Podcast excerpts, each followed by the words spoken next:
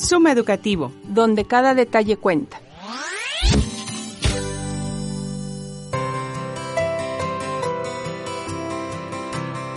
Para comprender mejor nuestra realidad y ser mejores en lo individual y en lo social, hay un concepto clave, la educación.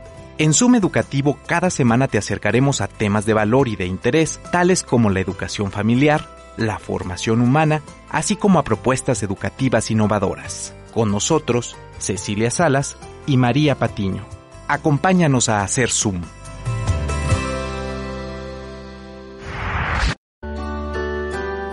Bienvenidos, esto es Zoom Educativo, el programa donde hablamos sobre educación. Yo soy Cecilia y comparto micrófono, como siempre, con María. Qué gusto grabar contigo, María. ¿Cómo andas? Muy bien. Oye, pues hoy con un programa soy una super invitada. Sí, la verdad es que este programa es muy, muy especial porque vamos a abordar un tema que yo creo que es de interés no solamente para los jóvenes, sino también para los profesores que se dedican a esta noble labor de orientar las vidas y las carreras de las generaciones jóvenes. Que la verdad en la actualidad, bueno, pues hay tanta demanda de carreras, tantas formas de vivir la vida, digamos, que sí se ha convertido en un reto para los profesores de educación media el llevar esta práctica de la orientación vocacional y profesiográfica de una manera adecuada para que pues, el alumno o el joven, en este caso, pues pueda tomar muy buenas decisiones para su vida futura y para su vida profesional también. ¿Tú qué opinas, María? Sí, yo creo que actualmente está complicado porque además lo hemos platicado ya en este programa, pensar en las carreras del futuro o lo que la sociedad va a requerir en el futuro es como aventurarse y casi casi es de ciencia ficción. De repente uno se da cuenta cuando platica con, con, los alumnos de carreras que no sabías que existían o de necesidades sociales que se están resolviendo, como esta parte de la globalización y de que puedes estudiar en cualquier lugar del mundo y especializarte en cualquier lugar del mundo y que va mucho más allá de los horizontes que estábamos acostumbrados. Yo siempre cuando llego a un salón en bachillerato, les pregunto en, en la primera clase como cuál es su perspectiva hacia dónde van, un poquito para saber quiénes están encaminados a las ciencias sociales, quiénes hacia la ciencia, quiénes hacia las matemáticas, eh, como tener un sondeo de los grupos y pues me doy cuenta para dónde van. Eh, y también esa es una manera como en la que podemos eh, enfocar la clase, que mi clase sí es completamente como de ciencias sociales, pero podemos enfocar la clase hacia algo que pudiera ser de su interés o que pudiéramos llevar mucho más allá. Otra cuestión importante que les quiero platicar es que justo el día de ayer estaba en, clase con, alumnos de bachillerato, eh, los puse a trabajar en unos equipos y empezaron a hablar justamente sobre este tema. Entonces les preguntaba que, cuál era la carrera que habían elegido, cuál era la carrera que querían elegir para continuar sus estudios. Y, y bueno, todavía hay como mucha confusión y como mucha indecisión y creo que esta parte de la orientación vocacional pues es básica. Por eso el día de hoy tenemos a una invitada muy especial. Muchísimas gracias por acompañarnos.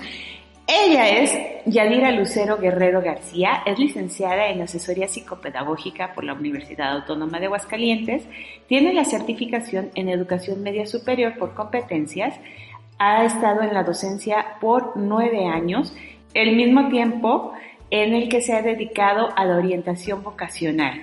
Y bueno, pues a esto, a, crear plan de, vida y carrera con los alumnos de nivel bachillerato. Muchísimas gracias por estar con nosotros, Yadi. Hola, Yadi, qué gusto tenerte en el programa el día de hoy. Bienvenida. No, pues muchísimas gracias a ustedes por haberme invitado. Estoy encantada de estar aquí. Oye, Hilary, pues sí, todo un reto esto de la, de la orientación vocacional, ¿verdad? Porque, bueno, pues los muchachos ahorita, como bien dice María, hay que, hay que ayudarles a tomar decisiones cruciales en su vida en un momento que a lo mejor son muy, muy jóvenes, que se equivoquen lo menos posible, ¿verdad? Tanto en su vocación de vida como su vocación profesional. Y bueno, pues para entrar en materia, Hilary, platícanos, ¿qué es la vocación? Bueno, etimológicamente la vocación significa ese llamado, ese llamado a realizar algo que te gusta, que te apasiona y que te hace feliz.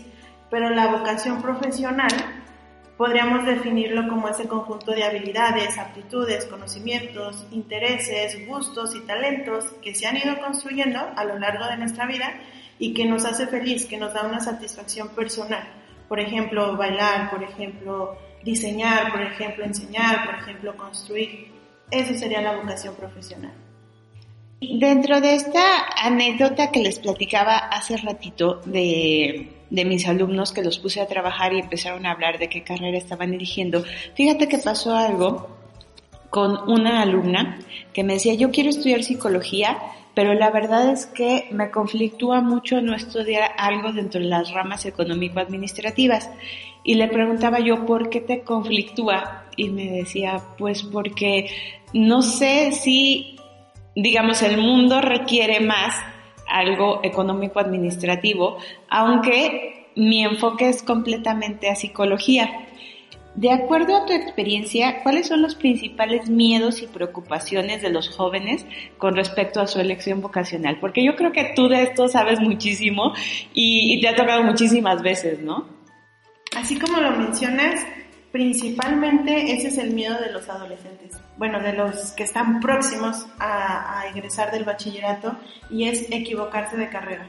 ¿sí? Principalmente equivocarse de carrera y que cuando están dentro de la carrera no sean lo que esperaba, no sea lo que esperaba esa carrera. Al mismo tiempo, no encontrar trabajo, como tú mencionas, está entre, bueno, ahorita una carrera del futuro sería alguna ingeniería, ¿no? Y las carreras tradicionales, como psicología, la enseñanza, pues se cree que ya hay muchos y que pues no van a encontrar trabajo fácilmente. Entonces eso sería uno de los principales miedos. Otro de los miedos que es increíble que no lo tengamos presente es que tienen miedo a no ser amigos. Están en un, en un círculo social, en redes de apoyo que ya se sienten seguros, que dicen, híjole, en este nuevo paso que voy a dar, voy a encontrar amigos, o sea, esas redes de apoyo que, de esas redes de apoyo que tengo ahorita. Y otro miedo y preocupación es que los papás no los apoyen en su, en su decisión, ¿sí?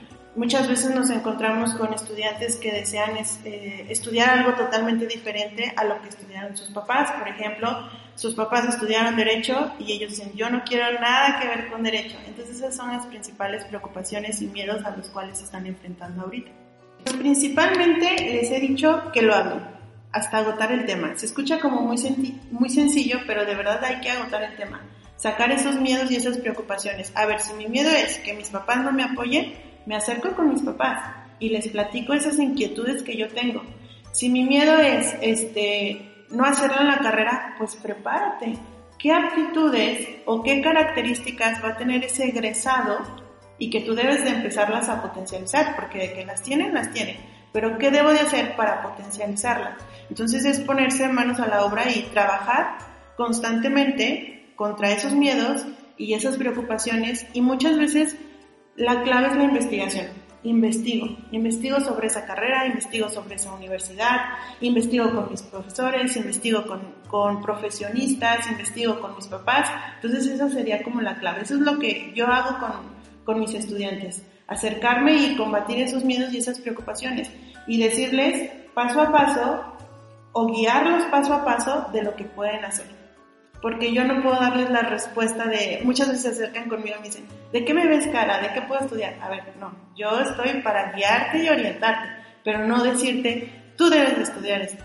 Súper, entonces ya, ya escucharon este, una de las claves y se me hace valiosísima tu aportación, Yadi, es enfrentarnos con ese miedo, o sea, que lo encaren, que, que se animen, porque sí, sí es cierto, muchas decisiones en, en esta etapa luego se, se toman porque todas la o sea, porque todas las amigas la tomaron, o todos los amigos se van por ahí, y bueno, pues, híjole, esto que nos acabas de decir de verdad es oro molido.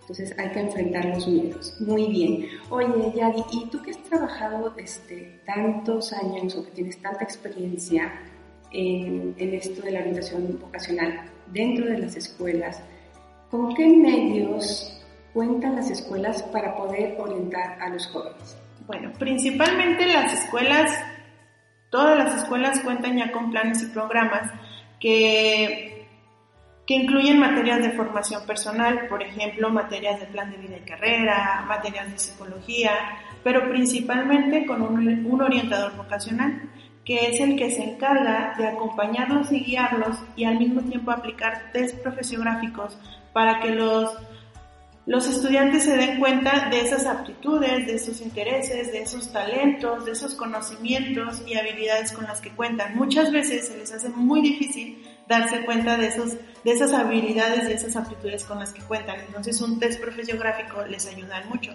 Un orientador vocacional en las escuelas también eh, los apoya con darles ese, ese conocimiento o ese panorama de diferentes universidades y de diferentes carreras como les mencionaba hace un momento, muchos se quedan en las carreras tradicionales, pero también ya tenemos carreras de futuro.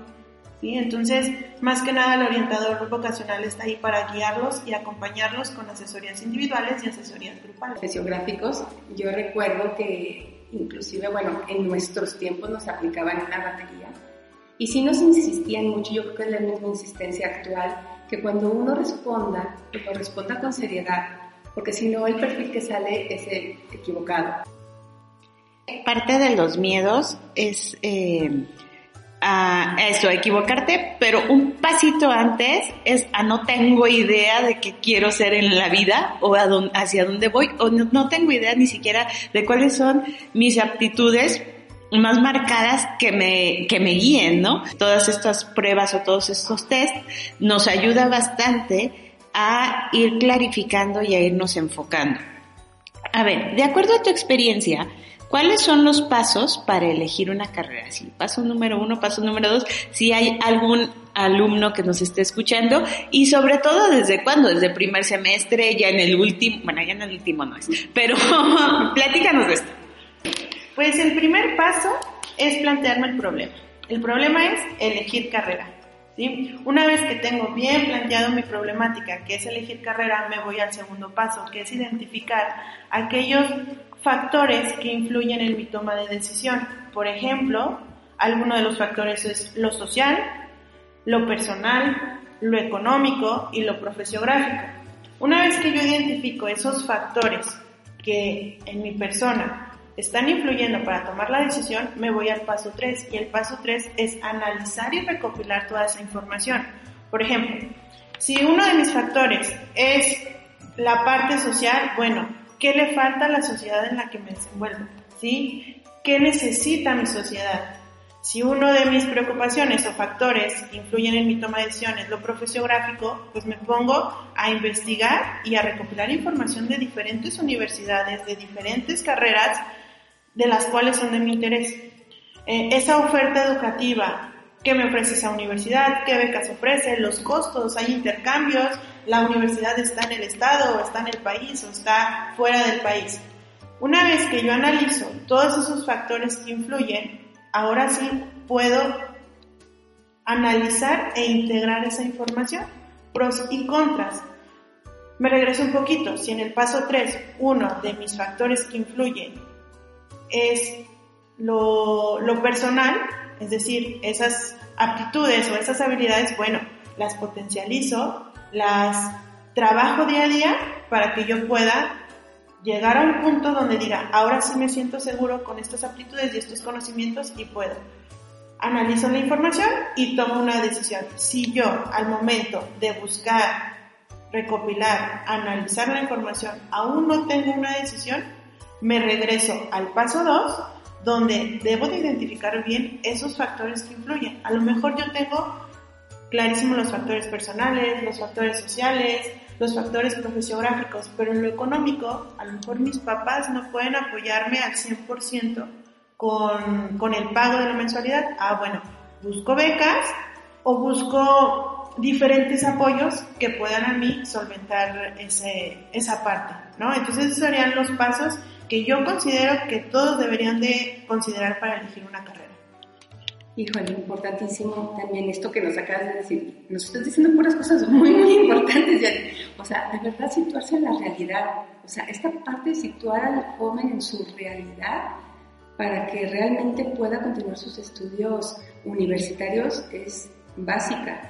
y que quiera esa realidad, porque como tú dices, hay jóvenes que muy ilusorio o muy teórico y, y sí hay que irlos pues, contextualizando o ubicando en su realidad para que cuando tomen esa decisión de verdad la tomen pues muy convencidos, pero también muy conscientes y muy contentos con esa decisión. Como padres y maestros podemos apoyar en este proceso, realmente apoyar, no ¿no? Porque a veces ayudamos, bueno, pensamos que ayudamos y entorpecemos un poquito. Los padres principalmente apoyan muchísimo a sus hijos si los acompañan a visitar diferentes universidades. Me encuentro con estudiantes que me dicen, no, es que mis papás me dicen que lo que yo quiera y que vaya y que investigue y que busque. Pues sí, pero hay estudiantes que de verdad necesitan el acompañamiento de sus papás, ¿sí? Que los acompañen a visitar las universidades, que los acompañen a resolver dudas, que sean claros en el apoyo que les pueden brindar, si están de acuerdo en que se vayan de intercambio o estudiar fuera del país, más que nada los padres que tengan esa claridad con los hijos. Porque me ha pasado que me encuentro con estudiantes que se acercan y me dicen, no, mis papás eh, me van a apoyar en irme fuera del país. Pero ya cuando se acerca la fecha les dicen que siempre no. Entonces nos viene esa claridad. Si esa claridad, acompañarlos en la toma de decisión y al mismo tiempo dar recomendaciones ¿sí? Dejando claro que la decisión es del hijo, pero dar recomendaciones de cómo fue su experiencia.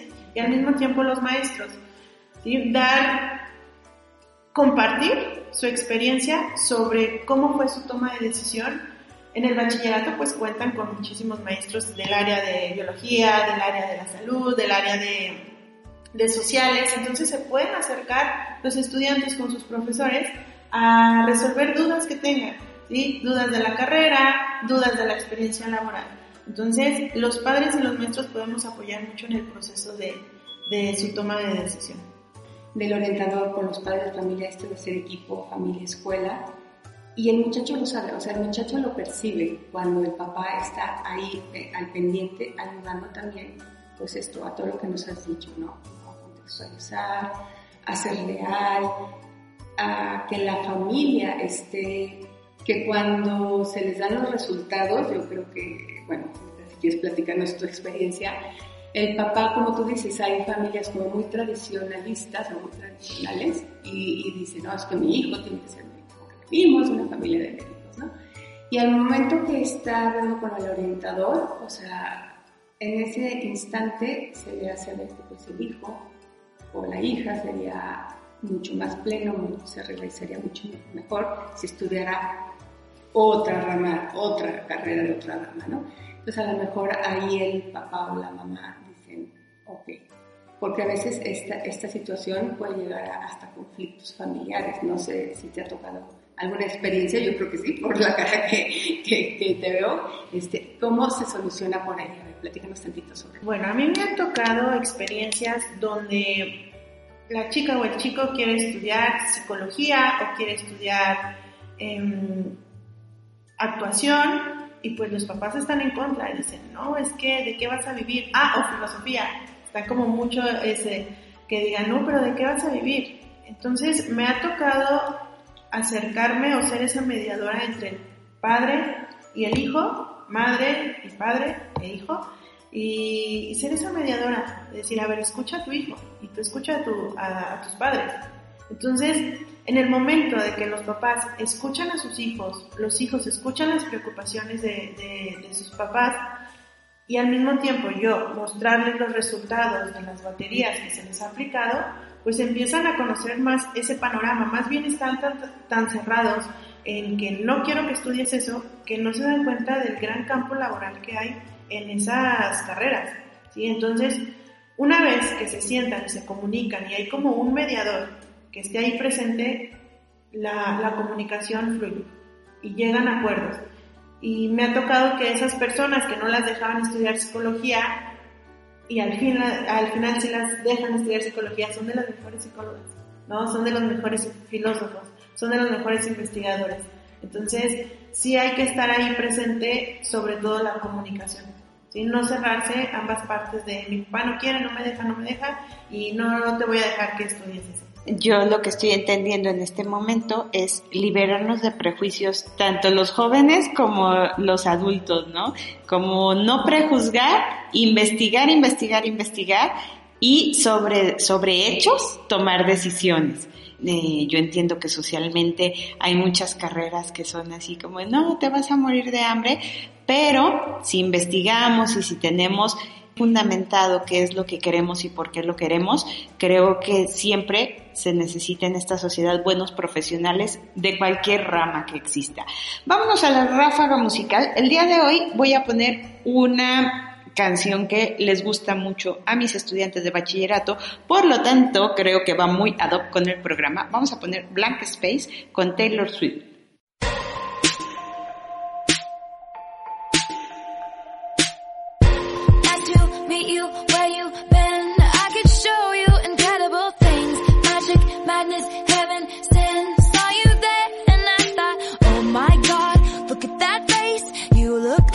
Next mistake. Love's a game, wanna play. New money, and tie. I can read you like a magazine. Ain't it funny? Rumors fly, and I know you heard about me. So hey, let's be friends. I'm dying to see how this one ends. Grab your passport and my hand. I can make the bad guys good for a weekend.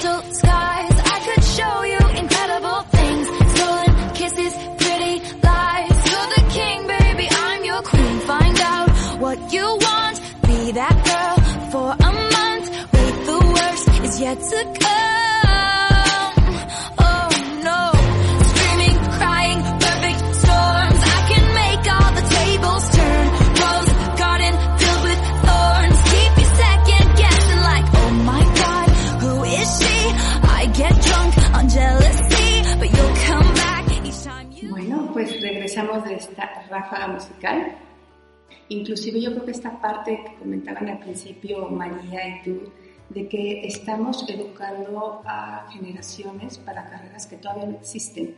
Entonces esta parte de que los papás entiendan que el hijo quiere estudiar ingeniería, quién sabe, quién sabe qué, o este, a lo mejor el ramo de la psicología, o sea, hay otra novedad, hay nuevos necesidades sociales que atender y necesidades pues de todo tipo, ¿no? Entonces, bueno, yo creo que esto es muy importante tenerlo en cuenta y cómo esta parte de, de que los papás se involucren, se documente también, no solo el muchacho investigue, sino los padres y que los orientadores estén actualizados para que también sepan pues orientar hacia estas nuevas formas de, de trabajo y formar pues, estas nuevas ofertas laborales estudio, digamos, de preparación de los jóvenes para, para el futuro, ¿no? Para nuestra sociedad. En este punto queremos ver si nos puedes dar algunos consejos y recomendaciones, pero ahora para los jóvenes, si nos están escuchando por ahí, sobre la orientación vocacional. Principalmente el primer consejo que les puedo dar es que identifiquen sus aptitudes, habilidades, talentos y gustos. ¿Sí? ¿A qué me refiero con esto? Me he encontrado con chicas y chicos que me mencionan, es que yo soy buenísima dibujando, pero no me quiero dedicar al dibujo. ¿sí? Es algo que disfruto hacer y que lo disfruto para mí, pero no estoy dispuesta a dedicarme a eso, porque no me gustaría que alguien me dijera de qué forma dibujar, cómo poner las líneas. Entonces, primero identificar cuáles son mis gustos, mis talentos, mis intereses, mis aptitudes y mis habilidades y cuáles eh, de esas, en cuáles me quiero dedicar para trabajar durante mi vida profesionalmente y cuáles prefiero dejar como un gusto para mí, ¿sí? Donde disfrute. Otro consejo y recomendación sería dedicar tiempo, pero tiempo consciente a investigar a fondo sobre la carrera o las carreras de tu interés, así como la oferta educativa, las universidades, diferentes universidades que me pueden ofrecer, en dónde se encuentran y qué servicios tendría dentro de cada una de ellas. Otro consejo y recomendación sería tomar una decisión autónoma y racional, es decir, quitar la impulsibilidad y la dependencia. Muchas veces se llegan a tomar decisiones impulsivas por las emociones. Veo un video donde me dicen que voy a ganar muchísimo y yo porque vi ese video ya estoy seguro que quiero estudiar esa carrera. ¿No? Y también quitar una decisión dependiente, es decir, por lo que me dicen mis amigos, lo que me dicen la demás gente que soy buena en eso, pero a mí no me llama la atención, bueno, eso sería una decisión dependiente. Entonces, hay que tomar una decisión racional y autónoma. Otro sería platicar con estudiantes de la carrera de semestres avanzados. ¿sí?